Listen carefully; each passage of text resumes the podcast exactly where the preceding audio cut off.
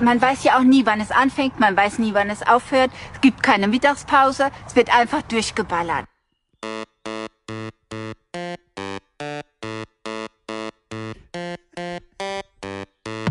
Einfach durchgeballert. Es gibt keine Mittagspause, einfach durchgeballert. Es gibt keine Mittagspause. Einfach durchgeballert. Einfach durchgeballert. Einfach durchgeballert. Einfach durchgeballert. Gibt keine Mittagspause. Einfach durchgeballert.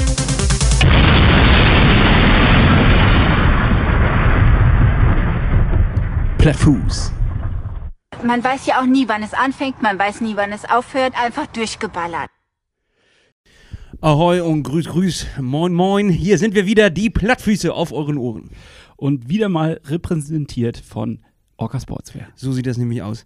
Hannes, heute ist mal wieder eine besondere Folge. Wir sitzen hier schön in der Hafen City. Ist das Hafen City? Ja, Das ist Hafen oder Speicherstadt? Ich weiß es nicht ganz. Wir haben da wird unser Gast Blick. gleich was zu sagen Wir haben einen können. schönen Blick auf die Speicherstadt, auf die Elbphilharmonie. Und hier können wir heute, sind wir herzlich eingeladen, unsere Folge aufzunehmen. Und das ist natürlich schön. Und wir fühlen uns richtig wohl. Wir haben heute schon ein paar Übungen machen müssen. Wir wurden einmal gedemütigt, aber da gehen wir gleich drauf ein, was wir da gemacht haben. Und äh, ja, ich würde sagen, es ist Zeit, unseren Gast auf diese Bühne zu holen, oder nicht? Ja, absolut, Hannes. Möchtest du ihn ankündigen? Sehr gerne. Wir haben ihn heute hier, die, naja, ist es, ja doch, man kann so sagen, die Triathlon-Legende überhaupt. Und zwar haben wir, ja, ihr wisst es schon da draußen, Björn Gustafsson. Moin, moin. Moin, moin, Mensch, ja, äh, äh, äh, super, kann ich nur zustimmen.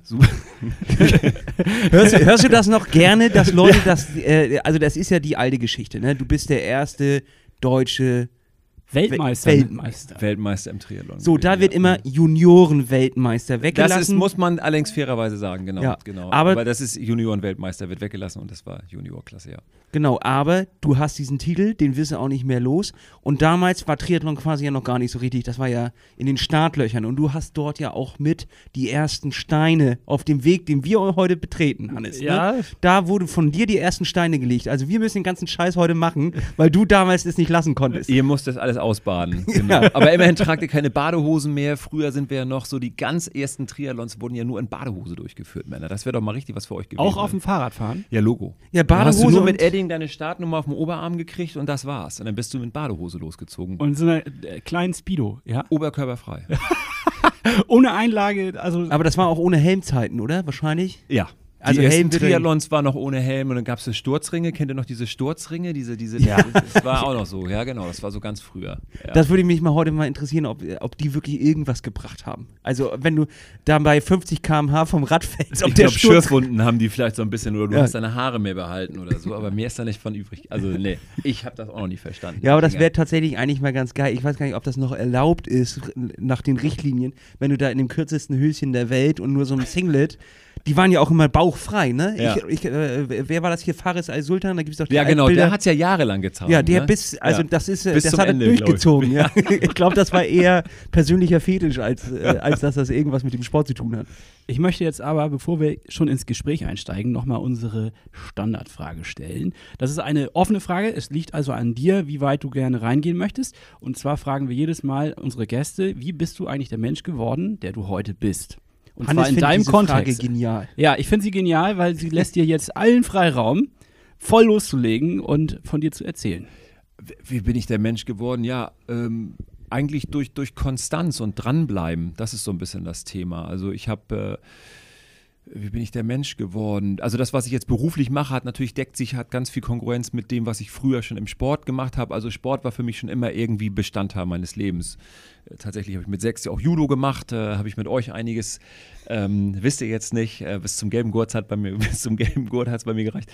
Ähm, und dann, dann kam aber schon relativ früh der Schwimmsport rein. Schwimmen war dann irgendwann öde, 13 Jahre, hab, äh, mit 13 Jahren. Und dann habe ich so mit, ich glaube mit 14 so meinen ersten Triathlon gemacht und das hat mich schon gleich dann voll geflasht. Also Sport und Ausdauer und auch irgendwie Leistung waren schon immer so Teil meines Lebens und auch, ich glaube, sehr bestimmend, wenn, wenn wir jetzt der Frage nachgehen, wie bist du der Mensch geworden, der du heute bist. Und, und dem bin ich auch immer weiter nachgegangen und immer dieses Dranbleiben, dieses äh, immer dem Sport verbunden. Das gibt dann Höhen und Tiefen, dann kommen mal Phasen, habt ihr vorhin auch eingangs gesagt, wo man mal so ein, sich vielleicht anderen Sportarten widmet, die so einen anderen Ruf haben. Also Wassersport vor allen Dingen ist auch noch eine Riesenleidenschaft von mir, fast größer als, als Triathlon. Ähm, und ja, aber immer schon äh, ganz viel Sport und dann habe ich auch äh, nach der Schule klar Studium, äh, tatsächlich VWL probiert. Das hat jetzt nicht so lange. Ge Meteorologie war ich auch mal eingeschrieben für, weil ich dachte, Wetter ist Bitte, immer wichtig. wofür? Für- Meteorologie. Du Wetter. wolltest mit dem Wetter was machen. Ich wollte mit dem Wetter was. Ich wollte das, also das war noch vor Global Warming. Dachte ich, vielleicht könnte ich das ja. da war noch alles in Ordnung. Da war, noch, da war die Welt noch in Ordnung. du, du wolltest richtig Wetterfrosch werden oder was war die Idee? Nee, die Idee war eigentlich, ich musste mich einschreiben, damit ich weiter Sport machen Ah, konnte, ja, damit genau. ich irgendwie den Studentenstatus kriege. Deswegen so. war ich auch mal Physiker. Wissen viele gar nicht. Und, oh, darf man das eigentlich sagen? Dass ich da nur eingeschrieben Doch schon, ne? Das ist nicht Ja, illegal. natürlich. Ja. Klar, das, so war das ja früher mal. Ich meine, äh, heute ist ja alles so geregelt irgendwie, aber früher, was da, das war, da bist du hin zur Uni. Da gab es auch, da gab es die ZVS, da hast du mal von gehört und eigentlich musstest du irgendwann. Das war dann äh, in der Othausenstraße in Kiel. Da habe ich mich dann auch eingeschrieben am letzten Tag, letz, letzte Minute im Sekretariat. Und dann, äh, oh ja, Meteorologie, das hat noch gerade geklappt. Also da konntest du dich irgendwie so einschreiben. Und dann ein halbes Jahr lang wieder Student.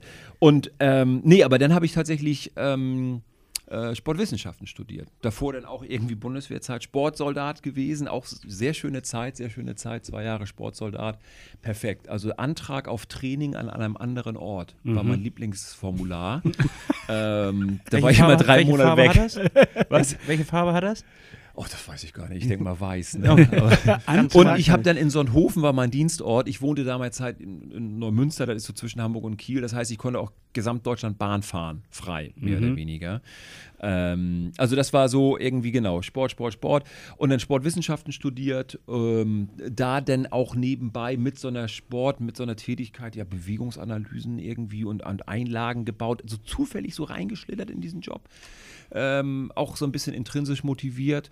Äh, ja, und, und nach, der, nach der Zeit mit dem, äh, mit, mit dem Studium habe ich dann eine Idee gehabt, wie man Läufern ja, den richtigen Schuh anberaten könnte. Und äh, dann war das so 2000, Dotcom-Blase gerade, Internet, der erste Internet, große Internet-Hype. Und habe ich gedacht, cool, jetzt machst du eine Internet, äh, jetzt machst du eine Software. Ähm, gesagt, getan. Und äh, die haben wir dann auch, glaube ich, habe ich eine Firma gegründet mit dem damaligen, wo ich das alles so mit der Bewegungsanalyse gemacht habe, äh, mit dem damaligen Eigentümer und Partnern. Ähm, und äh, haben, haben wir diese Software auf CD gebrannt und tatsächlich auf der ersten Messe auch dreimal verkauft. äh, und da dachte ich nur so, ist ja geil. Also, Hast du so eine CD heute noch? Gibt's die noch? Die kannst du zwar nirgends mehr reinlegen, aber es wäre ganz geil, so eine alte CD. Du kannst einfach eine nehmen und behaupten, das ist die. Waren bestimmt 8 Megabyte das Programm oder so. ja, das lief, ich weiß ja tatsächlich, das lief nicht unter Windows 3.11. Ich glaube, Windows 95 gab das damals denn schon. Das kam so gerade. Also wir reden, aber gut, wir wollen jetzt nicht über, über PC-Technologie sprechen. Aber das war natürlich alles schon fancy. Du hast irgendwie so ein Hintergrundwissen als Sportler, als abgehalfterter Athlet, verletzt und so, halbwegs toll umgefallen. Äh, dann hast du Sportwissenschaft studiert und dann bist du in diese ganze IT-Szene reingerutscht und hast gedacht, ja, das ist ja irgendwas Uniques, irgendwas Einzigartiges und, und da bin ich dann bei geblieben. Die Software gibt es immer noch, mittlerweile natürlich in der, in der dritten Version, also quasi das dritte Mal rund erneuert und komplett neuer Code. Ähm, äh, steht aber in 380 Geschäften, äh, Deutschland, äh, Europa und sogar auch in Amerika und ein paar in Japan. Ähm, und äh, ja, und jetzt natürlich äh, ein Einlegesohlen irgendwie dazu entwickelt, so als, als, als Follow-up, also quasi als, wenn man so will, Spin-off. Also weil wir gesehen, weil ich einfach gesehen habe, du musst irgendwie, wenn man jetzt Bock darauf hat, Sportlern zu helfen, also ich seinerzeit irgendwie Sport vorbei 23, ähm, verletzt, äh, hintere Schienbeinkantensyndrom, habe ich aber auch jahrelang gezüchtet wie ein Weltmeister. Also es hat, also, also es gab kein, es gab keinen Lauf, der nicht wehgetan hat. Ja, das waren auch die Zeiten, wo man noch gesagt hat, du musst über den Schmerz hinweg trainieren. Ja, ne? genau, Ja. genau. Und da, da hat man auch noch drin, viel hilft viel. Ja. Also du richtig, damals hast du noch wirklich 36 Nettostunden trainiert, so in den, Alter Spitzen, Schwede. in den Spitzentagen. So Also kurz vor deinem Weltmeister äh, ja, genau, quasi. genau, genau. Das war so. Ja, zum Weltmeister hat es ja gereicht, ne? Also so schlecht kann es ja, nicht gewesen ja, ja, sein. aber danach warst du auch, du- ich war auch seelisch komplett leer. Also ich hätte auch den Sport jetzt quasi keinen Tag länger, vielleicht war ja auch die Verletzung eine Erlösung und ein Schrei nach Ruhe. Ähm, und heute machst du das ja eben komplett anders. Also damals war einfach so eine Woche mit 800 Kilometer auf dem Rad, 80 laufen und dann nochmal 12 schwimmen, Alter. war jetzt keine Seltenheit. Völlig eine sehr- geisteskrank, würde man ja heutzutage sagen. Ja, heute würdest du es als saubere Geisteskrank. Geisterkrank, völlig geisterkrank. Ja, Äh, wir wollen dich ja aber auch besser kennenlernen und äh, vielleicht kannst du uns aber auch unterstützen. Wir sind ja immer mit diesem Podcast auch ein bisschen auf der Suche nach dem Warum. Warum Triathlon? Was ist daran so faszinierend und warum macht man den ganzen Scheiß? Kannst du uns helfen, diese Frage zu beantworten? Die Also, Sinnfrage des Triathlons. ja, genau. Wieso ist das so geil? Ja, lange Pause erstmal. Sollen wir auf Also, Stopp drücken? Wieso ist das so geil? Also heute muss ich sagen, heute würde ich es nicht mehr machen, Ja. weil ich finde es heute tatsächlich auch geisterkrank, ähm, weil es ist einfach eine Wahnsinnsquälerei. Als ich damals jung war, hat es, war das für mich keine Quälerei. Damals war es für mich wirklich geil. Also damals lief das auch alles ganz leicht von der Hand und du hast einfach, du warst vom Schwimmen quälen gewöhnt, ja, im Becken immer nur, immer jede Einheit Quälerei. Ähm, und, das, und das Quälen war einfach ähm, normal. Und, und dann kam der Triathlon, das war einfach als Schwimmer, damals kamen die Schwimmer oder die Triathleten ja ganz stark aus dem Schwimmen, äh, war es was Neues und was äh, fancy Stuff, dann kennt ihr die Geschichte alle aus Hawaii und, und wo das herkam und dieser Wahnsinnsmythos, der ja immer noch hoch, hoch, hoch und hoch gehalten wird. Gerade letztes Wochenende Challenge Rot, wenn es da wieder darum geht, diesen Wettkampf vorzustellen, der breiten äh, Masse. Und ähm, Seit Und- wann gibt es Hawaii? Gab es Hawaii schon, als du Weltmeister Ja, ja, wurdest? ja. ne? ja, ja, ja, ja, klar. Hawaii ist, ja, das war jetzt tatsächlich wohl nicht der erste Triathlon. Irgendwie so oder- 88 oder sowas? Nee, viel früher. Viel früher? Ich, ich habe das gerade gar nicht auf dem Schirm. Viel früher. Also äh, ich habe ja angefangen 84 mit dem Triathlon. So. Und ähm, da habe ich, oder 83, ich glaube, so da habe ich meinen ersten Wettkampf gemacht und ne, Aber so viele Veranstaltungen gab es ja nun nicht, wahrscheinlich. Das doch, das noch hat sich, ausgedünnt, oder? Das, das gab so ein Triathlon-Jahrbuch dann, ne? Und dann hast, du- hast du so zugeschickt bekommen als DTU-Athlet und da waren dann die, da waren dann die Wettkämpfe so drin und dann konntest du dann Fax hinschicken und hast dich zu diesem Wettkampf angemeldet. Ja. Ne? Und dann. Was? Was lacht ihr? Naja, das Wort Fax. Ja, du konntest auch tatsächlich einen Brief schicken. Also du konntest auch diese Seite kopieren, Mhm. auf den Kopierer, ausfüllen und dann per Post. Hat man eigentlich fast noch Fax. Fax war schon ganz schön abgefahren. ähm, ja, aber wenn du das überlegst, in welchen Zeiten wir heute leben, aber die Frage nochmal, die Sinnfrage des Triathlons beantworten.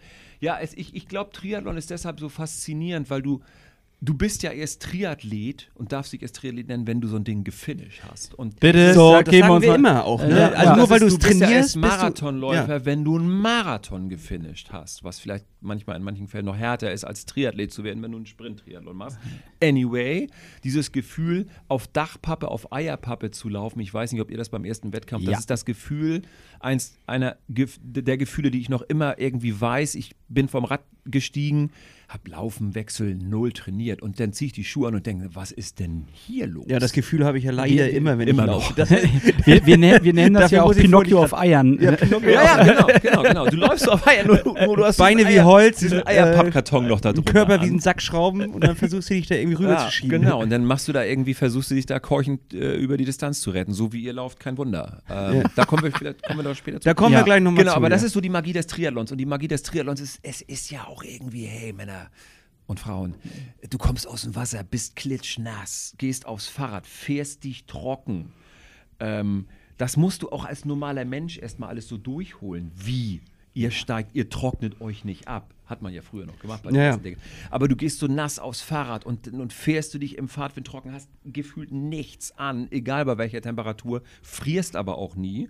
Mhm. Wenngleich gibt es auch eine schöne Geschichte. Ein Freund von mir ist mal im Neoprenanzug, hat er mal den Allgäu-Triathlon durchgemacht. Na, nicht durchgemacht. Hat er vergessen Rad- auszuziehen oder was? Nee, war, ihm war zu kalt schon beim Schwimmen und hat er gesagt, ich lasse mein Neo einfach an. Krass. Ist das eine gute Idee? Ich, Nein, das war keine gute Idee. dann bist du doch zu Der ist zur Hälfte ist er natürlich komplett wie. Ja. Ist natürlich ein, ein Gruß an Markus Wucherer an dieser Stelle. Ich will keine Namen nennen. Das ist wirklich die schlimmste Idee, Oh. Markus. Aber Ja. Kannst ja gleich in der Sauna irgendwie dein Rad ausstellen.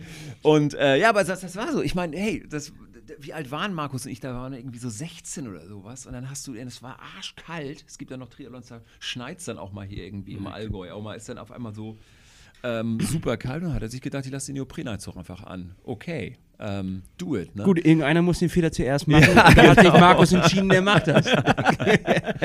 Ähm, ja, und dann, äh, dann läufst du danach einfach. Das ist einfach, ja, Triathlon hat schon was, hat schon was Ursprüngliches irgendwie. Das, das muss schon was, ja, was Besonderes haben. Um auf die Frage zurückzukommen, wie du der Mensch geworden bist, der du heute bist. Mhm.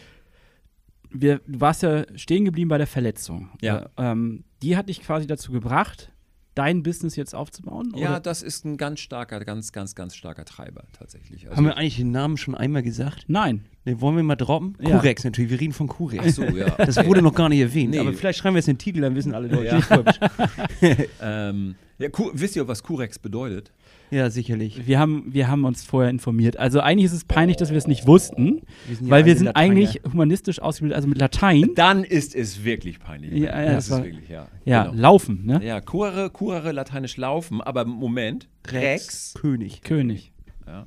Und das war ja dieser Doppelname mit dem, mit dem RR, das war also in den 2000ern, war das total funky, dass du irgendwie einen Namen mit einem X am Ende auf jeden Fall haben Ja. musstest. Und da haben wir irgendwie lange überlegt und, äh, oder kurz, wie auch immer. Und dann, was hat eigentlich laufen? Hm, warte mal, Latein, Curare, ja, mm, mm, was kann man, Curex. Und später ist dann erst der, die, die, die, die, die, oh, Rex, König, geil, der Laufkönig. Und ähm, ja, da seid ihr gerade bei Curex in Hamburg. Genau, Hamburger das haben wir, haben wir gar nicht gesagt, richtig. Ja. Ähm, genau, verletzt beim Laufen, dann ähm, äh, Bewegungsanalysen gemacht, also dann Sportwissenschaft angefangen, danach zwei Jahre Pause noch, Gap, Gap Year gemacht, zwei Gap Years, Mhm. Äh, würde es heute heißen. ähm, und, äh, und dann mit 25, ta- super spät, Sportwissenschaft angefangen zu studieren, also nach der, nach der Sportkarriere. Heute machen das ja Leute so eifrige Parallelstudium und Sport, das habe ich nicht gemacht, ich habe mich halt voll auf den Sport konzentriert.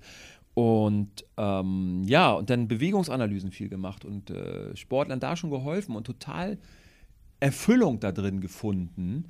So, ja, Bewegungsanalysen. Ne? Damals noch Laufband, Videokamera von hinten. Und habe ich mir gedacht, Mensch, man müsste es von der Seite angucken. Und da ja, auch eine Kamera. Damals ist das alles noch nicht so gewesen. Da hast du noch so einen Bildsplitter gehabt und PAL-Norm. Und äh, das war jetzt Ja. nicht so, schalt mal eben nochmal über ein HDMI nochmal eine zweite Kamera dazu und mach mal hier, lad mal eine Software runter. Das war schon richtige Schraubarbeit damals. Ein Handwerk quasi. Ein, ja, naja, aber so, das hat eben noch keiner gemacht. Ne? Mhm. Also so zwei Bilder zu synchronisieren, gab das damals nicht. Du konntest dir ja nirgendwo was abgucken. Nee, du Und es gab ja auch nicht YouTube, wo du mal drauf gucken Nee, konntest.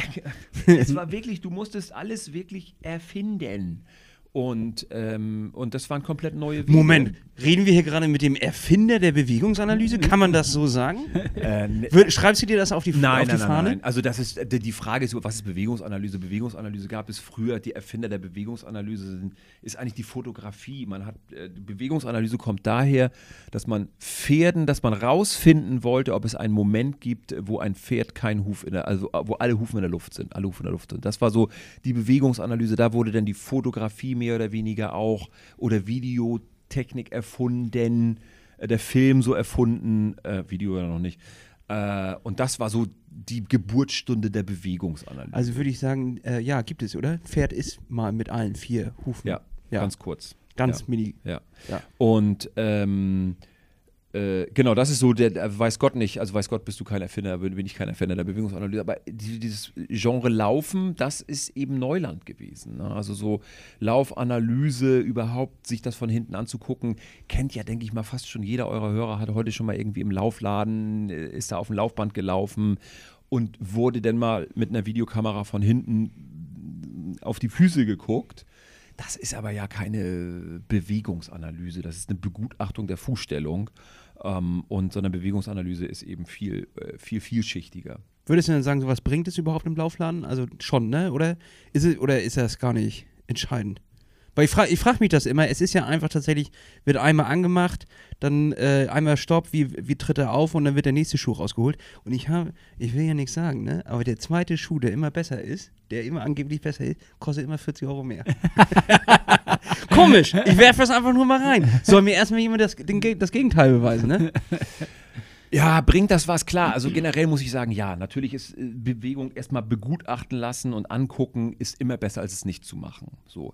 Dann hat es natürlich immer was damit zu tun, wie wird das gemacht, wie ist der Ausbildungsstand, wie, welche, wie gut ist die Technologie, die eingesetzt wird. Ich meine, worüber reden wir? Heute nimmst du einen iPhone oder was auch immer ein Galaxy. Das Ding hat 120 Frames, also 120 Bilder die Sekunde kannst du einstellen.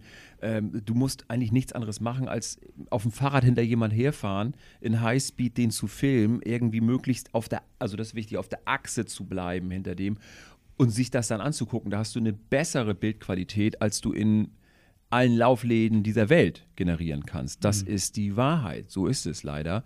Äh, und das musst du jemandem geben, aber na, äh, jemanden geben, der das dann eben auswertet. Und von hinten ist es auch gar nicht so wichtig. Es ist viel wichtiger von der Seite, sich den Läufer anzuschauen, um einfach zu sehen, wie läufst du. Weil von hinten ist so das ab, wie rollt der Fuß ab? Ja, du sollst mit der Hacke aufsetzen und der muss so und so abrollen. Ähm, ja, ist schon wichtig, aber wichtiger ist einfach, wie ist einfach wirklich effizientes Laufen und wie sieht die Laufbewegung aus? Wie ich vor euch, vorhin ja schon zu euch sagte, ähm, kommen wir gleich noch zu, Laufen äh, ist, auch, ist auch gelernt. Ne? Laufen wird immer irgendwie so hingenommen und dann heißt es so, ja, ich, ich laufe einfach mal los. Mhm, okay, schwimmen würdest du es nicht machen. Selbst beim Radfahren hast du irgendwo den runden Tritt, den du dann lernst. Äh, du kannst ja, kannst ja sofort äh, erfahrenen Radfahrer von einem Neuling ähm, äh, ja. erkennen und unterscheiden. Du kannst sofort einen erfahrenen Schwimmer vom Neuling unterscheiden, aber, aber beim Laufen ja, weil der eben, eine stirbt. Ja, also beim, beim, Laufen ist es eben auch so. Ne? Und Laufen und auch selbst, Achtung, auch im hohen Alter, mh, jetzt kommt's, kannst du an der Lauftechnik und an deiner Bewegung noch arbeiten. Also selbst wenn man sagt so, ich kann, ne, was äh, Hans nicht lernt, nee, was Hänschen nicht lernt, lernt Hans nimmer mehr. Mhm. Also du kannst trotzdem noch deine, dein, dein Lauf äh, verbessern und dein, deine Bewegung verbessern. Ja, Laufen wird viel, äh, zu oft, glaube ich, auf Füße reduziert.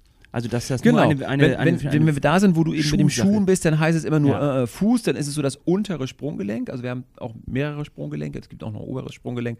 Dann wird immer nur auf dieses eine Gelenk geguckt, ist da eine Bewegung, die zu viel drin ist? Und das ist auch die Historie, vielleicht um die Frage zu beantworten, ist Laufanalyse besser? Ja, das kommt ja so aus so einer Zeit 1980, ersten Videokameras, wie gesagt, guckt man von hinten so rauf und dann wurde immer nur geguckt, knickt der Fuß jetzt stärker in, äh, stärker nach innen als normal. Und weil man immer äh, dachte, das ist die Mutter aller Verletzungen. Fußknick nach innen, Verletzung ist da, das müssen wir unterbinden. Und das hat man lange, lange, lange Zeit probiert, das zu machen. Und herausgekommen ist eben, es funktioniert nicht, das zu unterbinden. Und auf der anderen Seite hat man wissenschaftlich eben auch gesehen, das ist in Ordnung, wenn du diese Einrollbewegung hast nach innen ich gucke jetzt ganz tief in eure Augen, weil ihr seid ja, ja Spezialisten. Zu, zu Recht. Du, namentlich ja. ausgewiesene Spezialisten. Und Sei jetzt ja, nett, du warst vorhin schon so fies. Ja, und, und du, ihr, ihr, seid ja nur mit Plattfüßen kein schlechterer Mensch. Das ist immer das, was die Leute immer. Hanne oh, oh, du gehst zum Arzt, du gehst zum Arzt, der sagt dir, äh, Knick, senk, Plattfüße in dem Fall jetzt. Oh Gott, oh Gott, oh Gott, oh Gott. Herr Doktor, was bedeutet das? Ja, das bedeutet gar nichts. Das bedeutet Jetzt. einfach nur, dass du da äh, etwas hast. Da müssen wir vielleicht ein bisschen genauer hingucken. Ähm, aber, aber äh, man kann genauso gut laufen. Deshalb. Jetzt habe ich natürlich, also jetzt kommen wir zu so einer Frage. Da sagt man ja, sind das jetzt neue gesellschaftliche Entwicklungen, dass wir alle irgendwie schlechtere Füße haben? Oder ist das etwas, was sowieso, sage ich mal, genetisch vorgegeben ist und das war schon immer so? Ähm, und äh, also ich will darauf hinaus, es gibt ja dann die Verfechter, die sagen barfuß laufen. Es gibt die Leute, die sagen, nein, du musst auf jeden Fall irgendwie Unterstützung haben, ob das nur eine Einlegesohle ist oder ob das jetzt ein sehr, sehr stabiler Schuh ist. Und wie ich dich jetzt verstanden habe, ist es so ein bisschen ja eine holistische Geschichte, die du angehst, oder? Ja, du musst, genau, du musst den, den Mensch als Ganzes erstmal betrachten, den ganzen Laufstil erstmal betrachten. Ne? Ich frage mich auch nochmal gerade, wollen wir den Leuten nochmal draußen sagen, so warum ich das eigentlich gerade alles erzähle? Ich habe jetzt nur gesagt, irgendwie alter ausrangierter Sportler, Sportwissenschaft studiert, aber warum so, warum sollen die mir eigentlich glauben? So, naja, weil du, du hast hier ja schon Leute, also ja. Kannst du gerne nochmal machen, ja, ja. Also ich glaube. So, weil irgendwie ne, Selbstbewegungsanalysen gemacht, ja, äh, ganz viel Arbeit im Stimmt, Bereich. wirkt richtig unseriös. ja, total, total. Kommt einer hier des Weges und will irgendwas erzählen und ey, reiß dich erstmal aus. So. Ja. Gut, dann zeig uns mal deinen Ausweis. Ja. Nee, also genau, Sportwissenschaft studiert und äh, dann ganz, ganz viel Bewegungsanalysen gemacht und in dem Bereich auch äh, Arbeiten publiziert, äh, viel geforscht. Meine meine Magisterarbeit dazu geschrieben, äh, viel vorgestellt und, und arbeite eben jetzt auch schon 21 Jahre lang in diesem Bereich als Firma gegründet, ne, Namen nochmal. Ähm, Curex. ja. ähm, äh, mit, dem, mit der Idee eben, und das ist eben mein intrinsischer Antrieb, Menschen möglichst verletzungsfrei bewegen zu lassen. Also, oder dass Menschen sich verletzungsfrei bewegen können, weil das, was mir passiert ist, soll nach Möglichkeiten nicht den anderen mehr passieren. Das ist immer so mein Antrieb gewesen, dass man aus dieser Unwissenheit, wie es früher war, doch mal bitte lernen soll, seine Lehren ziehen soll oder auch aus den falschen Annahmen, wie es früher war und deshalb eben ganz, ganz tief in diese Materie reingearbeitet. So, das vielleicht nochmal und ja, irgendwie Spezialist für Biomechanik dadurch geworden und, und, und für Laufstilanalytik. So. Was glaubst du, wie viele Füße hast du in deinem Leben dir schon angeguckt? Weiß ich nicht. Gib uns mal eine Zahl. Das ist dieses 10.000? Das ist wie so mit einem 100.000? Glas Bohnen. Eine Million schätzen, wie viele es sind. Ich weiß, früher war es wirklich so, ich habe die, ich konnte die Füße, ich konnte, das war wirklich so fast Wetten, das reif, gibt es ja jetzt wieder. Äh, Ich konnte die Menschen fast anhand des Fußes, äh, des Fußes besser erkennen äh, als am Gesicht. Und, Ja gut, ähm, aber für Wetten, das müsstest du irgendwie so, ich leck an den Füßen und er weiß, Danke. wer es ist oder so. Ja, mm, das wäre nochmal. Nur mit der Zungenspitze ran. Ja, Ah. also könnte, könnte, man dir jetzt, könnte man dir jetzt denken, dass du vielleicht auch ein bisschen Fußfetisch hast. Nein. hast du dich ja dafür entschieden, in dem Bereich zu arbeiten. Du hast dir ja das Körperteil auch mal ein bisschen ausgesucht, so, ne? Ja, das ähm, ihr ja auch. Stimmt. Ja, das, aber wir geben das ja auch offen zu. Ja, also, nee, mit Fußfetisch hat das nichts zu tun. Das ist einfach so, ja, der, der Fuß gehört dazu, ne? Das ist einfach so, dass der, Der Fuß Kom- gehört dazu. Sehr guter der, Folgentitel. der Kommunikator zur Welt, ne, zum Untergrund, da findet, da wird viel drüber abgewickelt, wenngleich ihm wird auch in, in, in manchen Sachen eben auch beim Laufschuhkauf zu viel Bedeutung zugemessen ne, und wurde auch früher zu viel Bedeutung zugemessen. Ähm, wie ihr heute auch gelernt habt, kommt ganz viel aus der Hüfte eben, weil da mussten äh, da muss der Sportler, der, gerade der Läufer, seine, seine Kraft herkommen und daher kommt auch der, der Antrieb mehr oder weniger im Laufen. Ja. Ähm, okay, wir haben, das hatten wir, das waren wir schuldig jetzt, diese kleine Erklärung nochmal. Und jetzt ist natürlich die Frage, ihr macht, äh, was macht ihr genau bei Curex? Das müsstest du noch einmal, ich glaube, das haben wir noch nicht genau genug definiert. Okay, ähm, stimmt. Äh, ja, angefangen hat das Ganze mit, mit, mit so einer Softwareentwicklung, um den richtigen Laufschuh zu finden. Und habe ich ganz, ganz viele Seminare gegeben und, und äh, Orthopädie-Techniker und Schuhtechniker, die so Einlegesohlen machen, ausgebildet, wie man Sportanalysen durchführt, wie man Sportler versorgt, heißt das ja immer, ne? was die Bedürfnisse von Sportlern eben sind. Ähm, und, und daraus ist dann eigentlich so eine Erkenntnis gewachsen, dass ich gesagt habe, ja, die machen zwar alle ihre ja, ihre Einlegesohlen denn nach, nach, nach den neuen Erkenntnissen, die die gelernt haben, aber letztendlich kommen, weichen die auch nicht viel von ihrer Position ab. Ähm, ich habe darüber hinaus dann noch so ganze Analyselabore verkauft. Also du kannst bei uns Laufbänder kaufen und Videoanalyse-Software und, und, und Videokameras und kannst zu Schulungen bei uns kommen. Also sich so richtig in diesem Thema Bewegungsanalyse professionalisieren, wenn du jetzt ein Orthopädie-Schuhtechniker oder ein Orthopäde oder ein Physiotherapeut wärst. Ne? So normale Menschen machen das jetzt weniger. Also, aber ich könnte mir theoretisch schon ein Studio für zu Hause kaufen. Du könntest ja auch so ein Studio für zu Hause kaufen. Ja, das ist wenn man das nötige Kleingeld hat. Das ist wahrscheinlich ja, so ein professionelles Studio wird ja nicht das günstigste sein. Nee, genau. Also sind ja die Laufbänder kosten mittlerweile jetzt schon so um die 10.000 Euro. Ja, okay, knackig. Also Leiste mir so eins fürs Winter. Für Winter fürs Wintertraining. Fürs Wintertraining, das wäre ganz lieb. Das hatten wir gerade mit Philipp Flieger im letzten Podcast hier. ähm, bei dem macht das dann auch wirklich Sinn. Aber ja, tatsächlich wird ja auch viel mit, mit ne? also ich finde auf dem Laufband laufen, finde ich grundsolide Öde. Äh, Aber Radfahren, Swift, was da für eine neue, kleiner, kleiner Themenschwenk jetzt, aber was da für eine neue Welteinzug gehalten hat ähm, und auch im Training.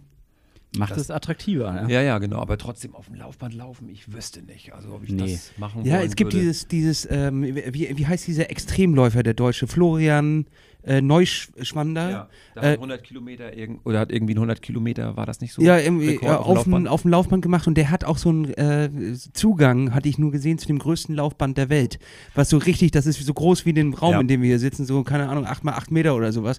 Und darauf macht es, glaube ich, wieder, wieder Bock, weil das dann so eine eigene Aber Welt willst du ist. das mehrere Stunden machen? Also irgendwie. Du, ja, hast du mich jemals auf dem Laufband gesehen, Hannes? Ja, also hab ich hab gerade heute. Ja, stimmt. Und du hast ja auch gesehen, wie ich mich darauf bewegt habe und darauf führe ich auch das Analyseergebnis zurück. Technik Jetzt schon perfekt. entschuldigen. Technik perfekt natürlich, wenn das auf der Straße ge gewesen wäre, aber jetzt auf dem Laufband ist natürlich auch eine unnatürliche Haltung. Ne? Weil ich hatte eher Angst runterzufallen, als dass ich mich auf die Technik kontrollieren könnte. Aber das schiebe ich erstmal als Entschuldigung voraus. Wir können erstmal weitermachen. Ja, also äh, wir waren jetzt dabei stehen geblieben, was ihr bei Curex genau macht, dass ihr Bewegungsanalysen. immer noch nicht fertig geworden. Haben wir immer noch nicht Ja, fertig. nee, So, wir stimmt, schon wieder irgendwie unterbrochen. immer, äh, genau, genau. Ähm, Bewegungsanalyse, Labore, ja. Und dann habe ich aus dem, genau, aus der Ausbildung der Päden, sage ich mal, habe ich dann gedacht, Mensch, das muss doch irgendwie alles ein bisschen besser gehen und, und auch anders funktionieren. Und dann ist die Idee gekommen ähm, und eben auch so durch glückliche Fügung, dass ich ja, eine, meine eigene Einlegesohle gebaut habe, weil immer schon, ähm, ja, Schuhe sind einfach Standardware. Gibt natürlich, klar, von ob es nun Brooks, Saucony, whatsoever, New Balance, ich will jetzt keine Marke unerwähnt lassen, also stellvertretend für alle Marken. Alle haben, alle haben eins gemeint, da ist eine, eine, flache Innensohle drin. Das nennt sich Brandsohle. Das ist eigentlich nur das Teil, was da drin ist, ist damit die Nähte überdeckt werden. Deshalb ist das historisch in dem Schuh und das Teil ist immer flach und nicht, nicht ausgearbeitet in der Kontur, damit es eben für alle Füße passt, damit du eben, damit ein jeder Fuß erstmal in diesen Schuh reinkommt. Egal ob du ganz flache Plattfüße hast oder eben ganz hochgesprengte mhm. ähm, Hohlfüße. So. Uh, und da habe ich gesagt, okay, das muss man noch tunen können. Das muss man noch irgendwie wie so ein, wie so ein, wie so ein Autositz äh, äh, upgraden können, den Schuh. Und äh, darauf ist dann die Idee entstanden, okay, und du, du hast ja also den Schuh genommen und hast dir nur ein Teil ausgesucht, wo du gesagt hast, das ist die größte Schwachstelle eigentlich. Na, sagen Oder wir mal so, das ist nicht das die, am, die am meisten Potenzial. Ja, am meisten Potenzial. Ich will ja nicht sagen, dass es eine Schwachstelle ist, aber das ist einfach nur, wenn du jetzt eins und eins zusammenrechnest und sagst, wir fitten alles, also beim Rad, da fittest du sogar, kannst einen 3D gedruckten Sattel haben. Ja, ja. ja du fittest beim Fahrrad eben alles, alles, alles, alles. Und beim Laufen wird es einfach hingenommen und nicht gemacht. Ich meine, selbst beim Schwimmen kannst du jetzt deine 3D-gedruckte Chlorbrille dir machen lassen. Ja. Ähm, und beim Laufen ist einfach alles irgendwie so, ja, klar, kennen wir die orthopädischen Einlegesohlen, aber die sind, eure Erlebnisse bestätigen das auch, meist ja, weniger von Erfolg äh, gekrönt äh, in der Anwendung, weil die Dinger sind einfach meistens zu hart und viel zu viel gewollt. Und da erzählt dir einer hier, den Fuß können wir wieder aufrichten. Das funktioniert halt alles nicht, weil Laufen ist eben, äh, wir haben es mit der dreifachen Körperkraft, na, zweieinhalb oder zweifache Körperkraft in eurem Fall, bis dreifache Körperkraft, Sprinter sogar bis zu fünfeinhalbfache Körperkräfte zu tun. Ja. Ähm, und und da passiert eben viel mehr im Bewegungsapparat als auch beim Fahrradfahren. Und deshalb ist die Bedeutung des richtigen Schuhfittings ähm, völlig äh, unterbelichtet und überhaupt nicht im, im, Bewusstsein der Leute drin. Und da habe ich gedacht, das, das können wir angehen, da können wir was machen. Da ist noch ganz viel Potenzial. Und dann hast du quasi deine eigene Innensohle entwickelt. Genau. Mit welchem Ansatz bist du daran gegangen? Dynamik. Dynamik. Lass das, das nicht so stehen, komm, gib uns mehr. Ja. ähm, also meine Geschichte ist ja auch die, ich habe ja auch früher alles mögliche an Sohlen von Orthopädie, Technikern und so, dann musste ich, bevor ich die getragen habe, musste ich immer meinen Fuß unten abpflastern, weil äh, das waren, das waren, na, nachher, nachher vernarbte der Fuß schon an den Stellen, wo die Blasen immer gekommen sind, weil ich war auch ne, verletzt und bin natürlich überall hin und alles ausprobiert und ich habe immer habe das dann ertragen. Die Story ist ja mal, ja, ja, tragen Sie die erst mal drei Wochen, dann gewöhnst du dich dran mhm. oder gewöhnen Sie sich dran. So, das ist ja irgendwie. So habe ich Usus. mir den Fuß gebrochen. Genau. genau, so hast du dir den Fuß gebrochen und ich mir irgendwie Blutblasen. Nach drei Kilometern ist das Ding aufgegangen und der es gab wirklich, es äh, gab Szenen, mir lief das Blut aus dem Schuh. Ne? Ja, jetzt stell dich mal nicht mehr an. Ja, ja, hast recht. Hast, ja, Reiß dich mal zusammen. Ja. hast du recht. Ähm, Peinlich jetzt auch, wie du und hier. Und da habe ich gedacht, Mensch, das muss doch eigentlich besser gehen. Und da habe ich nur gedacht, okay, wenn du den Fuß anguckst, was wir wissen ist, du läufst los und nach einem 5-Kilometer-Lauf steht das, der Calcaneus, das ist so, so ein Knochen, einfach 4 bis 8 Millimeter tiefer, je nachdem, als zu Beginn des Laufs. Also das heißt, das Calcaneus Drop nennt sich das im Fachjargon. Ähm, der Fuß ist einfach flacher nach dem Laufen als am Anfang des Laufs. Ist er in der Mitte? Da, also ja, da, so, so ein Knochen so in der... So, in so der, wie, wie, der Sporn? Äh, oder? Nee, nee, nicht der Sporn. Also es ist so, äh, Entschuldigung, nicht, nicht Calcaneus, ich meine das Kahnbein auf Deutsch, nicht das Fersenbein, mhm. sondern also so ein, so, ein, so ein Knochen in der Mitte auf der Innenseite. Mhm. Ähm, der, der, der steht dann einfach tiefer. Das heißt, der Fuß wird flacher im Gewölbe und dadurch auch länger.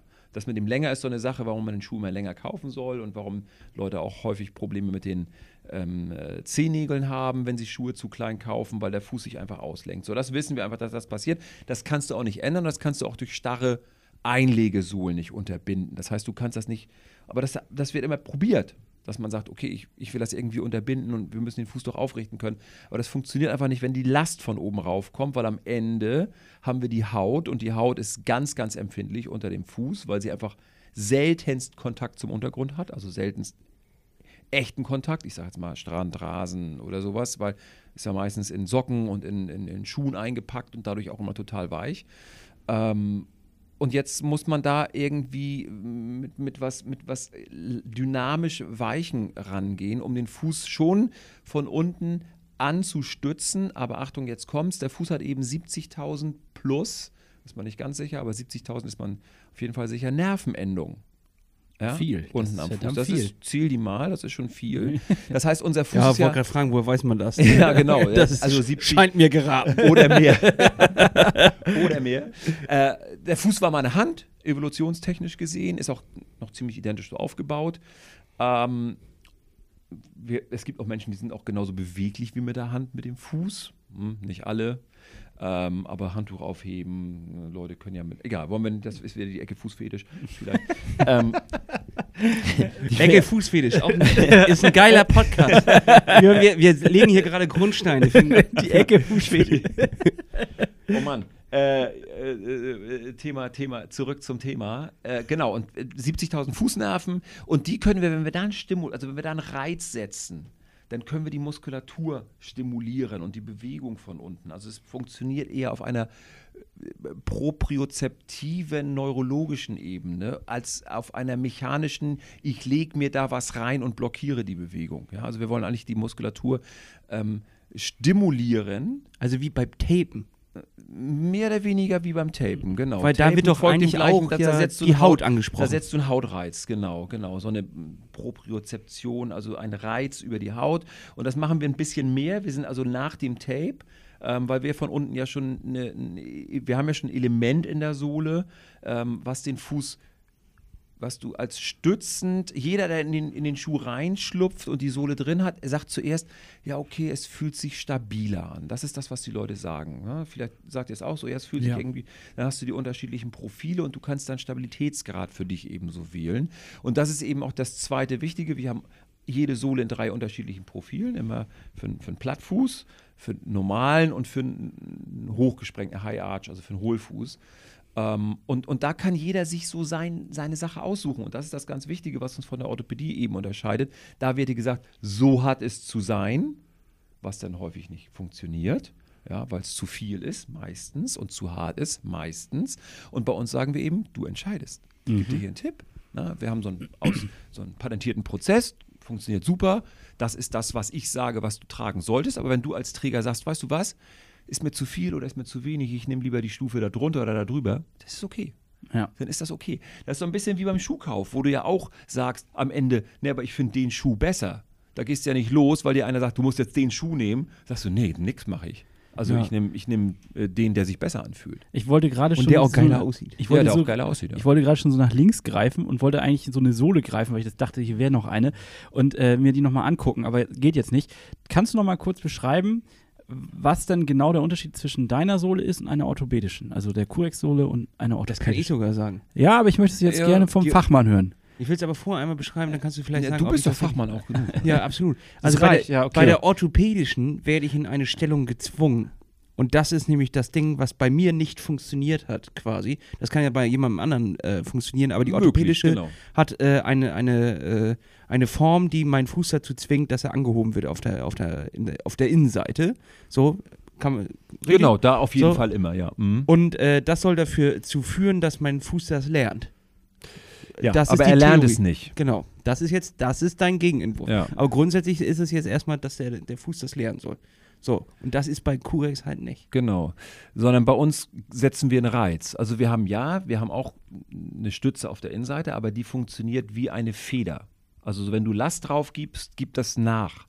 Und das ist beim Laufen eben der Fall. Bei jedem Schritt senkt sich unser Gewölbe ab, weil wir haben ja unten eine Verspannung, da gibt es diese sogenannte Plantarfaszie, so, eine, so eine ganz starke Sehnenplatte, die hält den Fuß auf Spannung, mehr oder weniger. So, und dann gibt es noch diverse Muskeln, die da ansetzen, ähm, die, dann, die dann alle in den Unterschenkel runtergehen. Also alle Muskeln, die am Fuß ansetzen, enden knapp unterhalb des Knies. Ne? Müsst ihr euch mal, also das ist dann so ein ganz langer Muskel mit einem ganz langen Band und darüber wird die Bewegung des Fußes, aber auch im gesamten Abdruck gesteuert. Und deshalb äh, korrespondieren und korrelieren diese Sachen natürlich immer alle zusammen. Wenn du irgendwie eine Verletzung hast, dann guckt man sich auch den Fuß an, ob die Steuerung da richtig eingestellt ist. Ähm, aber wir geben eben, ja, wir geben eben einen Impuls und wir drücken dich nicht in eine gewollte Bewegung. Wenngleich wir auch unterschiedliche Härtegraden bei den Sohlen verarbeiten. Die Bike-Sohle, die Radsohle, die wird zum Beispiel, die ist härter, damit würde ich nicht laufen, weil zum Laufen ist mir die zu hart. Da haben wir einfach ein anderes Material. Wir arbeiten kein Geheimnis, unsere Sohlen werden in Vietnam hergestellt. Die werden also nicht in Manufaktur in Deutschland hergestellt. Warum? Es gibt in Deutschland nicht die Maschinen und es gibt nicht die Produktionsstätten für dieses Genre was ich betreibe. Wir, sind, wir, wir lassen genau da produzieren wir die Schuhe, wo die Schuhindustrie ihre Schuhe bauen lässt. Da ah. sitzen die Fachkräfte, da sitzen die Maschinen, da kriegst du die Materialien. Ähm, und da kannst du das genauso aussteuern, wie du es haben willst. Hier in Deutschland sind wir auf Carbon spezialisiert, wir sind auf andere Sachen, wir sind auf Automobil, äh, ist eine, eine große Stärke. Und da kannst du irgendwie, ja, da hast du PU-Schäume und so, aber keiner macht so Klein-Kleinteile, wie du es eben ähm, äh, brauchst für die, für die Insole-Entwicklung. Und deshalb lassen wir in Vietnam produzieren, weil wir da eben äh, ja, tatsächlich das Know-how für den Schuhbau haben, ne? beziehungsweise für, die, für den Sohlenbau. Ja. Und ähm, jetzt könnte man natürlich kritisch sagen, es gibt ja die Leute, die sagen, ja, du musst gar keine Sohle tragen, du musst deinen Fuß trainieren, du ja. musst alles drumherum trainieren. Super. So. Ach, das sagst du super. Ja, kann, kannst du machen. Super. Ja, lacht ihr selber, ne? Ja, ja, ja. ja, ich Mach's, ja das ist naja, weil ich meine, die Tendenz ist ja immer schnell da bei jedem Menschen. Oh, ich brauche nur ein bestimmtes Tool, dann bin ich all meine Probleme los und muss mich gar nicht anstrengen. Ja, das liebe ich halt auch. Ja, ne? das, genau. Das ich auch sagen, dass es dafür eine Lösung oder ein Abo gibt. 7,99 und hast keine Fußschmerzen mehr. Würde ich sofort machen. Ein Arzt-Abo. Ja. Weißt du, 30 Jahre lang 7,99 bin ich dabei. Nennt man Krankenversicherung. Ja, ja genau. Aber da muss ja immer noch drauf zahlen. Ja, das stimmt. Ja, klar ist, ist Fußgymnastik. Das ist alles total toll. Und äh, wieso soll ich das verteufeln? Ist, äh, aber äh, hallo? Macht das jemand wirklich nachhaltig? Also vielleicht sind die Hörer da. Hm? Ich, ich, wir, wir, sind nicht schuldig, was das angeht. Nein, also es, es macht einfach, es wird ja auch schon reichen, wenn wir mal barfuß draußen rumlaufen. Barfuß auf Rasen, barfuß am Strand. Aber äh, ich bin viel barfuß unterwegs, irgendwie durch meinen Wassersport mache ich, betreibe ich den immer barfuß. Ich sehe einfach, selbst die Leute haben Schuhe an, Neoprenschuhe, um den Fuß zu schützen, weil es denen einfach unangenehm ist, auf dem, auf dem Strand zu gehen und oder die kriegen kalte Füße und so. Und äh, also es, es it's not gonna happen. Barfuß äh, laufen sehen wir viel zu wenig. Klar gibt es ein paar Leute, die laufen in Barfußschuhen. Das ist auch noch eine weiterhin eine Nische, die es gibt und ist auch toll, wenn man, wenn man eine gekräftigte Muskulatur hat. Aber die meisten Leute kommen damit nicht klar. Die überlastet das einfach. Ne? Die äh, übergewichtig ein bisschen und dann muss die Muskulatur viel mehr leisten.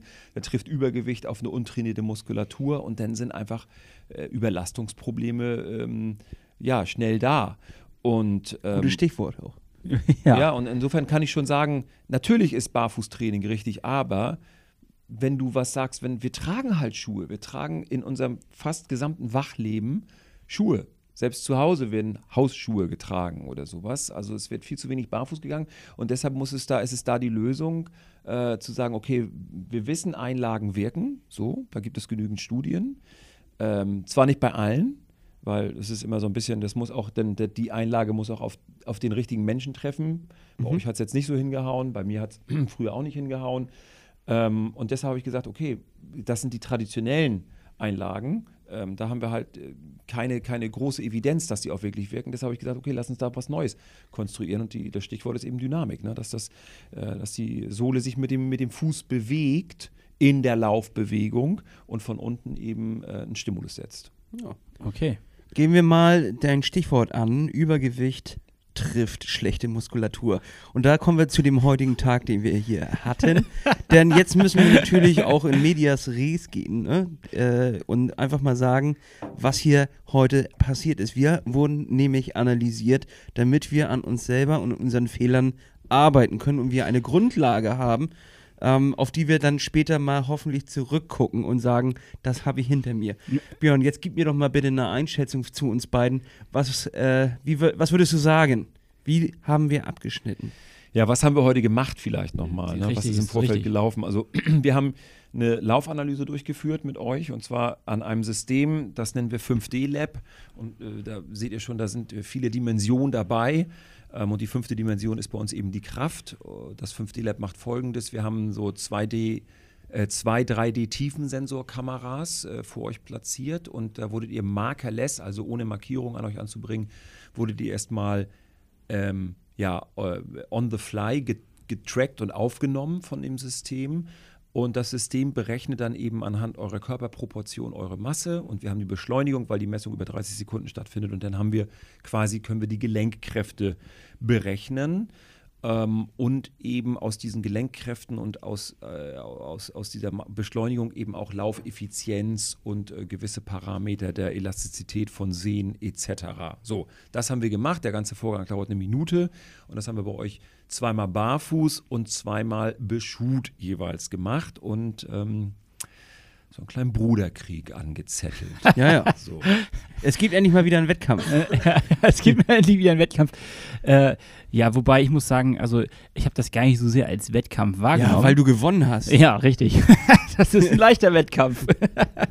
nee, ich fand es einfach extrem spannend, das mal so zu sehen weil man diese unterschiedlichen Dimensionen ja sonst gar nicht aufgezeigt bekommt. Normalerweise bekommt man dann immer mal von guten Läufern oder von Lauftrainern am Rand erzählt, ja, äh, du, du kannst noch an folgenden Punkten arbeiten. Zum Beispiel, dass wir zu weit vorne auftreten. Ich weiß gerade den Fachbegriff nicht mehr. Kannst du mir den nochmal nennen? Overstriding. Overstriding, also, also nach, nach vorne. Ja äh, ja, vor dem Körper So, dass man in den Fersenlauf genau, reingeht, genau, ne? also mit der. Ferse zuerst aufkommt. So, das habe ich natürlich schon mal gehört. Es ist nicht das erste Mal, dass ich mit diesem Thema konfrontiert worden bin. Das aber so zu sehen und so aufgeschlüsselt zu sehen, ist wahrscheinlich ein entscheidender Faktor, der was mit einem macht, ne? Äh, ja, was macht das mit dir, wenn du so weit, also was heißt, wenn du vor deinem Körperschwerpunkt aufsetzt, machst du das meist mit einem gestreckten Bein. Das ist schon mal schlecht, weil wir sollten 10 bis 15 Grad Kniebeugung äh, beim Aufsatz haben, weil wenn du dein Bein gestreckt hast, dann ist dein Knie nicht mehr muskulär, sondern nur noch bandhaft gesichert. Also bandhaft bedeutet nur noch über die Seiten und die Kreuzbänder gesichert. Das heißt, Rotation und Fehlbewegung ist dort oder dann zu dem Zeitpunkt Tür und Tor geöffnet. Oh. Und ähm, das heißt, du, setzt, du setzt dann mit dem geraden Bein vor deinem Körperschwerpunkt über die Ferse auf. Das ist ein ganz häufig gesehener Laufstil von Laufanfängern. So.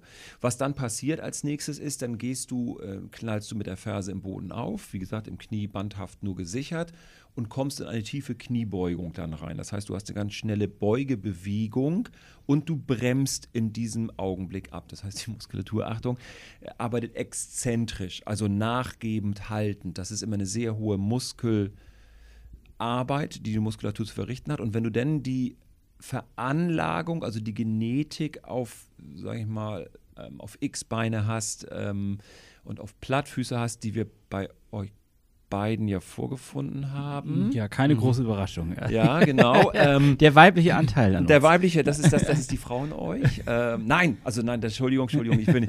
Ähm, aber wir sehen in der, in, der, in der Realität Frauen häufiger X-Beine, Männer häufiger U-Beine. Das ist so die, die, die Verteilung innerhalb der Geschlechter. Und da habt ihr eben einen sehr hohen weiblichen, eine, eine, sehr starke weibliche Seite. So, aber kommen wir zurück, Spaß zur Seite. Du setzt eben mit der, mit der Ferse auf, der Fuß klappt dann nach unten und ähm, ja, das Ganze passiert eben passiv. So, und das ist dieses Aufsetzen, wovon du gerade gesprochen hast. Und das möchte ich gerne, deshalb sagte ich auch anfangs, eine Kamera von der Seite wäre viel wichtiger, dichter unter den Körperschwerpunkt ziehen, weil alles, was vorm Körper passiert, bremst. Ja, das macht dich als Läufer nicht schneller. Die Geschwindigkeit als Läufer holst du dir mit all den Sachen, die hinter deinem Körperschwerpunkt äh, stattfinden. Mhm. Also im Abdruck. Eigentlich zu dem Moment, wo du die Ferse vom Boden wieder abhebst. Dann geht's los. Dann beschleunigst du nach vorne. Also du hast Bremsen, Halten, Beschleunigen. Das sind so die drei Phasen, die du in der Laufbewegung hast. Ja, und das wurde alles einsortiert in einen, in, also diese ganzen Daten werden ja auf einmal gesammelt und dann wird man einsortiert in Kategorien wie ein Kühlschrank. Also es gibt von A geht es runter bis E. E. E. Wie sollen wir uns E vorstellen? Also das können wir jetzt ja schon mal vor. E haben wir nicht geschafft. Wir sind äh, weiter oben angesiedelt, das ist schon mal gut. So, aber wie muss man sich denn E vorstellen? Da, da, darf dann ja, da passt ja gar nichts mehr zusammen, oder? Naja, was heißt, die, die Menschen können ja auch laufen, aber sie laufen eben äh, ganz schlecht angeleitet. Ne? Also ihr sind, wir sind ja beim ersten Durchlauf bei, bei, bei C rausgekommen. Also der, ne, schon der zweitschlechtesten Kategorie, sag ich mal. ähm, Eher Mitte unten. nett ausgedrückt. Und, ähm, und dann haben wir angefangen daran zu arbeiten an diesen, an diesen Daten, die bei euch ja witzigerweise ziemlich identisch waren. Ne? Ja. Also beide von euch sahen, waren eben, haben Overstriding gehabt, so 15, 16 Zentimeter vom Körperschwerpunkt aufgesetzt, um das mal in Zahlen äh, zu setzen. Und dadurch kommt man in so eine starke Kniebeugung rein und klebt dann förmlich am Boden. Das heißt, die Bodenkontaktzeit war ja fast bei 0,3 Sekunden, natürlich im Millisekundenbereich, aber 0,3 Sekunden. Und die soll eben 0,2 Sekunden gerne sein, also gern ein Drittel weniger. Und das bekommst du dann, dritter Punkt, über die Frequenzarbeit wieder hin. Also wenn du mehr Schritte die Minute oder ja die Minute machst, 170 ist ja so ein goldener Mittelwert, ähm, und kurz einen kurzen Schritt nach vorne raus machst, also mehr oder weniger unter dem Körperschwerpunkt aufsetzt, dann hast du automatisch auch eine kürzere Kontaktzeit und das ist das, was wir beim Laufen haben wollen. Dann hast du diesen federnden, elastischen Schritt und äh, ganz viel gespeicherte Arbeit in den Sehnen kannst du eben auch in Vortriebsenergie dann umwandeln und nicht nur in Brems- und Halteenergie. Das ist bei euch jetzt eben noch der Fall gewesen. Wir bremsen viel, Hannes. Wir bremsen viel. Ihr bremst euch selber aus. So, jetzt haben wir natürlich das festgestellt. Und was ist dann der nächste Schritt, wenn man das feststellt? Was gibst du uns jetzt mit, was wir machen müssen, damit wir uns ja auch weiterentwickeln? Wir wollen Also ja nicht. erstmal, wir wollen auch, wir, wir, wir machen das zum Battle, ne? Ja, wir haben es jetzt zum Battle erklärt. Also in zwei Monaten testen wir uns noch einmal. Und in der Zeit versucht jeder von uns, sich seinen Laufstil so zu verbessern, dass er da ein besseres Ergebnis rauskriegt. Das ist die Idee. Ja, Und also erstmal Also, müssen wir machen, es gibt eine fette Strafe, wenn man schlechter ist. ja also, wenn man schlechter wird, Dann, dann. da muss man irgendwas richtig Schlimmes machen. Das haben wir noch gar nicht besprochen. Ja. Das kann natürlich auch sein, ne? Also irgendwie Ja. so, dann, dann, dann müssen wir Ultramarathon laufen oder sowas. Also der muss dann 50er machen. Ja, äh, können wir machen. Und gleichzeitig müssen wir ja aber ja jetzt, also wir, wir haben ja drei Parameter jetzt ausgewählt, die äh, quasi uns betreffen, nämlich einmal ja, wie, wie Overstriving, also das, was uns. Nee, Äh, wir wollten, wir wollten. ach so, nee, das wollten wir gar nicht bearbeiten. Nee, das Overstriding. Das ist ja, das, wenn wir, wenn ihr da besser werdet, werden wir, wir haben ja Running Economy. Ach ja? so, das genau. System, na, das System misst ja den Energieverbrauch pro Kilogramm Körpermasse auf den Meter bezogen. So, und da wollten wir euch ja verbessern. Da haben wir gesagt, wer die mm, größere Verbesserung hat. So. Und man muss dazu sagen, umso weniger man verbraucht an Energie, umso besser ist man. Genau, genau, ja. genau. Dann gehst du in diesem Ranking auf A eben quasi hoch. Ne? Ja. Ja. Dann hatten wir diese gesamten Parameter in der Betrachtung, also alles das, was da, da, da wollten wir äh, äh, besser werden. Und dann habt ihr noch diese große Sache, und das ist jetzt auch die erste Antwort, was kann ich denn besser machen mit dieser Lateralkraft? Lateralkraft bedeutet eben dieses Hin- und Herschwanken von links nach rechts. Also in Und der das- Hüfte und in, der, Genau. in dem ganzen Körper. In, ja, quasi im ganzen Passagier, ihr erinnert euch, also im ganzen Körper, im Oberkörper. Und das überträgt sich eben auch dem Fuß, dass der Fuß dann äh, diese Stabilität ausgleichen muss. Und äh, deshalb brauchen wir die Stabilität von oben im Oberkörper über die Hüfte übertragen. Und äh, dafür hatten wir diese erste Übung gesagt, okay, wichtig, diese Lunges, ne, diese Ausfallschritte oder den Fuß eben hinten hochlegen und dann die einbeinige Kniebeuge durchführen, um den, ja, um das, um das Becken zu stabilisieren. Das Was- ist quasi unser größter Schwachpunkt. Ne? Ja, also, das äh, ist ein, ein instabiles Becken. Ein instabiles Becken, genau. Und was würdest du sagen? Du kennst uns beiden jetzt ja ganz gut schon. Total. jahrelang. ja. Was ist da drin? Was können wir schaffen innerhalb von zwei Monaten in der Verbesserung unseres Laufstils? Wir Also- werden es sehen. Der Wert ist bei euch jetzt bei einer 3 und wir wollen auf 2 runter. Also wir müssen ein Drittel müsst ihr besser werden. Er war da ziemlich identisch ja in dieser ähm, Lateralkraft, ähm, die zu hoch war. Die, Mhm. je, je geringer, desto besser. Äh, da hattet ihr ein von fünf Sternen. So, Ja. ja, gut. beide. Beide, ja. Und Also wir wären gute Bauchtänzer oder Hüfttänzer, so, ne? aber mehr, ich stelle mir das gerade vor. Sexy. Vielleicht. Da kommt die weibliche Seite noch bei euch wieder raus. Ne? es ist halt so, dass wir da tatsächlich äh, eiern und jetzt müssen wir das stabilisieren. Genau, genau. Da müsst ihr stabilisieren. Also da, eure Kernarbeitspunkte sind das Eiern zu, zu stabilisieren, so den Oberkörper ruhiger zu halten, das Becken ruhiger zu halten. Also für alle da draußen, das Becken, das kippt immer das ah, das wankt immer wie ein Schiff in den Wellen, sagt man dazu. Ja, das Becken macht immer so eine, so eine, so eine wellige Bewegung, aber trotzdem darf das Becken nicht mehr als sieben Grad. Jetzt könnt ihr mit einem Geodreieck und einer Wasserwaage laufen. Nicht mehr als sieben Grad zur anderen Seite des Körpers abkippen. Also man hat da so eine gewisse, so eine gewisse Bewegungsreichweite und da seid ihr eben drüber und das wollen wir äh, reduzieren durch diese Lunges, durch diese Übung, Lunges kann jeder hier googeln, irgendwie Lung, Lunges geschrieben und dann findet ihr hier auf YouTube alle möglichen Übungen. Ähm, kann jedem Läufer, tut jedem Läufer gut, diese Und Übung zu machen. Jetzt ist natürlich das Interessante, was bringt mir das denn für, mein, für meinen Lauf? Sagen wir mal, äh, wir, wir haben da jetzt wirklich ein Drittel Verbesserung. Und ich bin jetzt meine, ein- äh, meine 10 Kilometer in der und der Zeit gelaufen. Meinst du, ich werde dann einen wirklich entscheidenden Faktor haben, äh, weil weil es geht dann weniger auf, die, auf, die, auf den Körper oder was ist das, was, was wir eigentlich erreichen wollen? Dass wir weniger Energie verbrauchen für unseren Lauf, sodass wir, oder was ist das Ziel? Verletzungsfreiheit. Verletzungsfreiheit. Ja. Diese Übung zielt, ja, kann die schneller machen, aber würde ich jetzt nicht, ist kein Patentrezept, um schneller zu werden, sondern du bleibst verletzungsfrei. Das ist quasi Zahnhygiene. Das ist Zahnseide. Also Okay. das ist, Oder nee, das ist no- noch besser, das ist, das ist die Zahnbürste. also für uns Zahnseide ist was anderes Triathleten noch. ist äh, Lunches machen eigentlich wie Zähne. Ja, wie Putzen. Zähne putzen. Ja. Okay. Es ist reine Prävention. Also alle, die das nicht Ja, machen, das ist Prävention und du, und du läufst auch fester. Also wie soll ich das beschreiben? Also du läufst ge- kompakter, wisst ihr, wenn du im Oberkörper einfach, wenn an Tagen, wo du dich gut fühlst, wenn du dann sagst so, ja, ich laufe jetzt irgendwie fokussiert oder, oder, oder stabil, das Gefühl, das kriegt ihr mit dieser Übung. Okay, und wir müssen auch nicht jetzt äh, Brücke machen und all so ein Kram, sondern es geht jetzt erstmal wirklich. ja, kannst du auch machen, kannst du immer machen, ne? Also Planks, Planks ist immer gut. immer gut. Ja. Ich habe dich noch nie eine Planks machen sehen. Hans. Oh, ich kann die sehr gut. ja? Ja. ja Also krass. Planks auch gerne einbeinig. ja. Also ein Bein, also Unterarme auflegen, ein Fuß und den anderen Fuß hochheben, außen, außen. Das ist- wäre wär nochmal super. Da hast du gleich den Gluteus noch mit drin und dann hast du eben auch nochmal so ein bisschen diese, diese, diese Hüftstabilisierung drin. Also wenn du ein Planks, wenn ihr Planks macht, gerne einbeinig. Und dann wechseln die Füße, ne? Links, rechts. Genau. Immer so, was weiß ich, 30 Sekunden halten. Das, oder sagen wir mal lieber 15 Sekunden. 15 Sekunden. Und dann wechseln. Ja, das musst du erstmal hinkriegen. Also eine Minute musst du erstmal oder zwei Minuten so ein Plank machen, musst du erstmal hinkriegen. Aber ich finde Planks immer so irgendwie, wow. Boring. Ja. Ja. Oder? Ja, ist nicht meins auch Nee.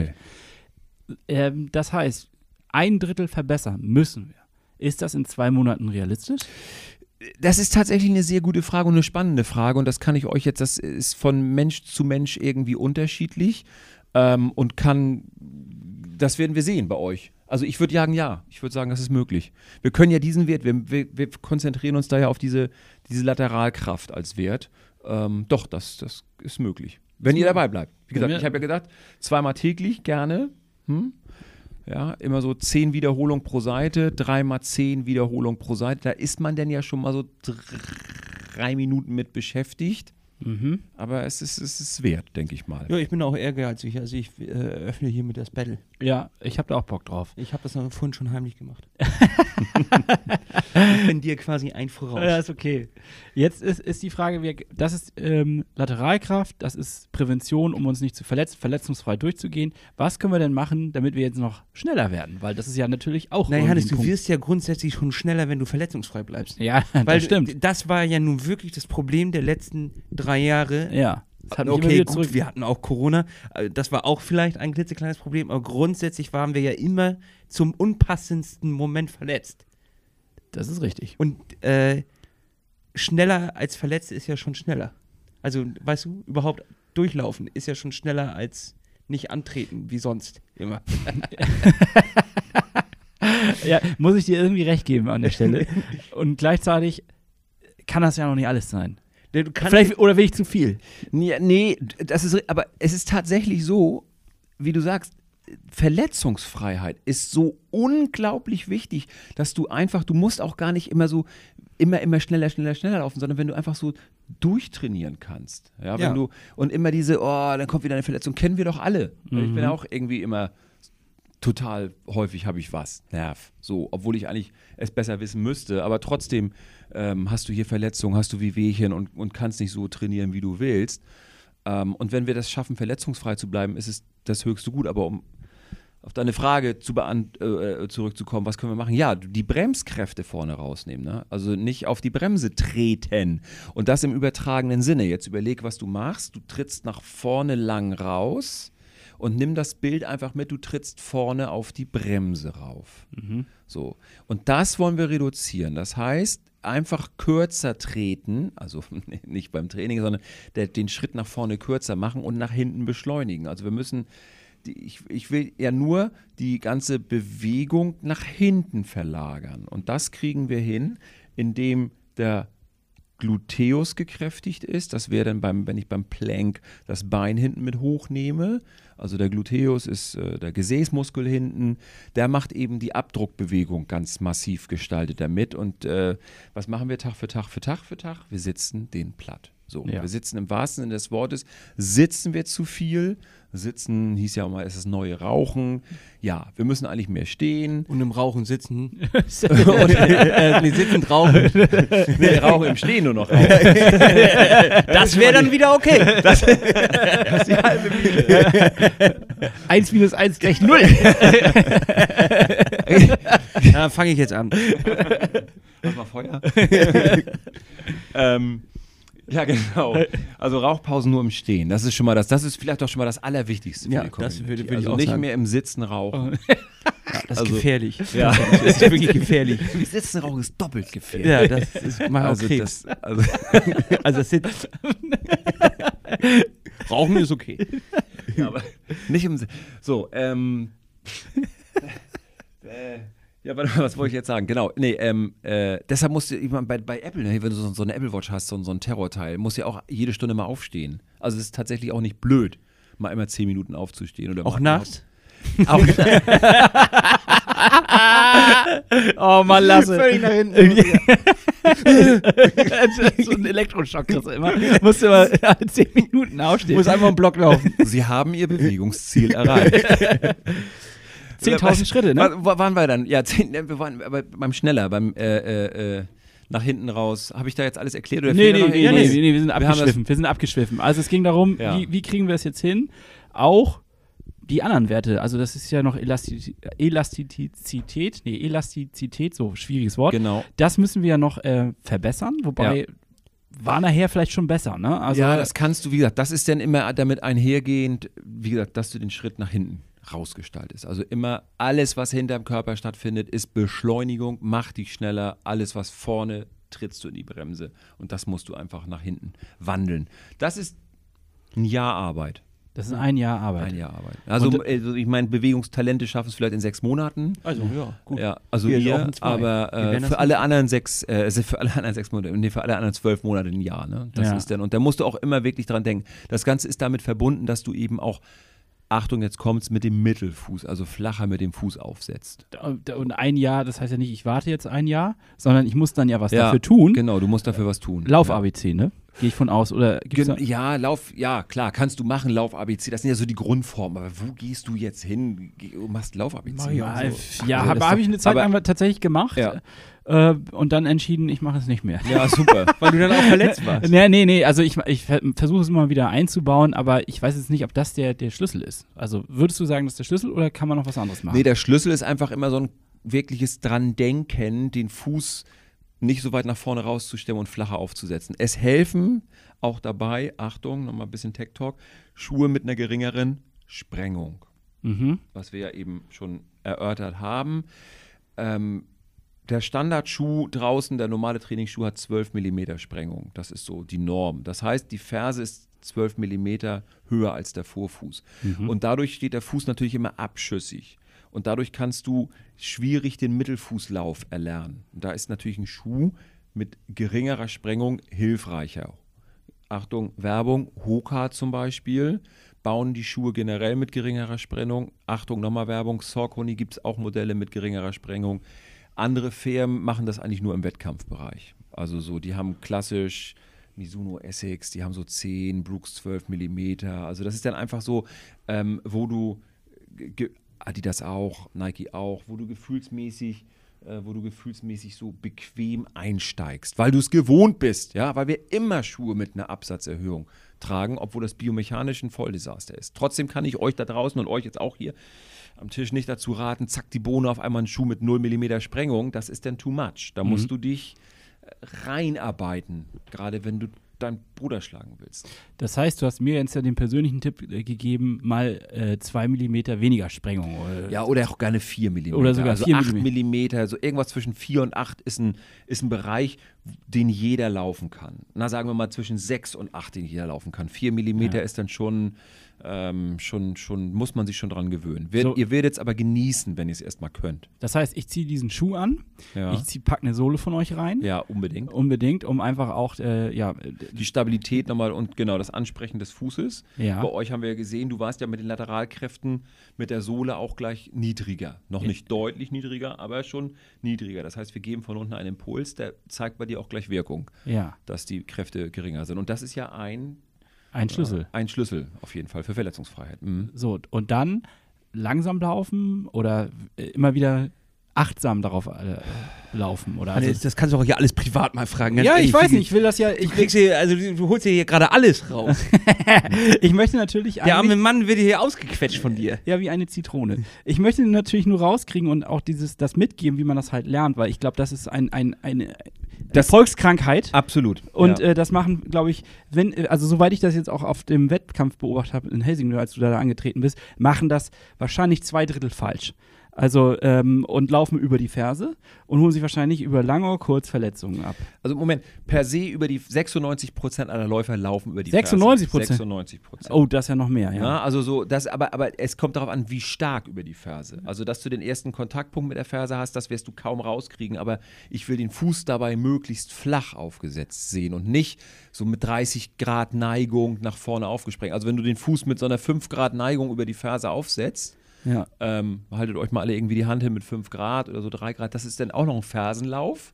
Aber das ist völlig okay. Ich will nur nicht sagen, ihr müsst alle Mittel- oder Vorfuß laufen. Das hatten wir mal vor zehn Jahren, die Diskussion. Das führt zunächst nur zu Achillessehnenbeschwerden. Aber einen flachen Fersenaufsatz. So, aber es geht immer, das dieses Rausstemmen nach vorne. Ja, und auf die Geschwindigkeit eigentlich dein normales Trainingstempo. Und dabei einfach bewusst das Üben, gerne auch ein bisschen schneller. Es fällt leichter, wenn man schneller läuft. Ah, ja, okay. Ja, also im Sprint neigst du eh dazu, den Laufstil zu ändern. Macht das einfach mal.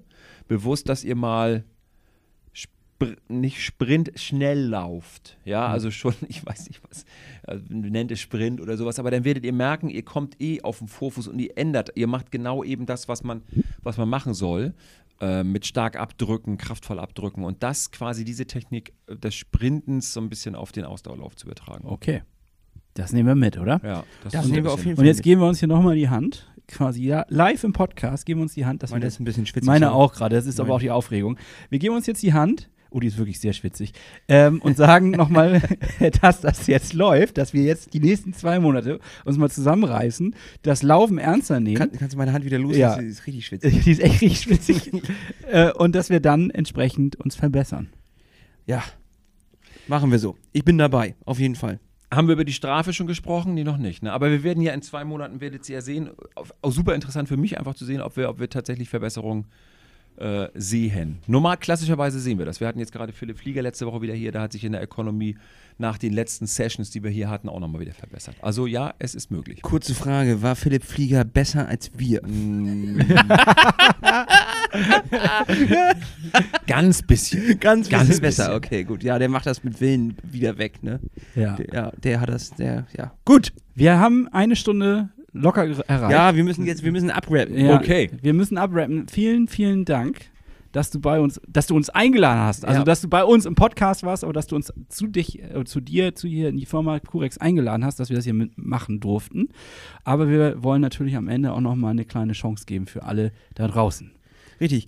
Äh, und vor allem, wie, wie wäre es denn, wenn wir ähm, so, ein, so eine Analyse auch unter den Hörern verlosen und die dann äh, hier quasi mit uns rein können? Also, dass die dann an dem Tag auch mit Auch uns. noch hier, okay. das wäre doch eigentlich was. Dann lass uns doch so eine, so eine 5D-Lab, also das, was ihr jetzt gerade gemacht habt, Analyse verlosen.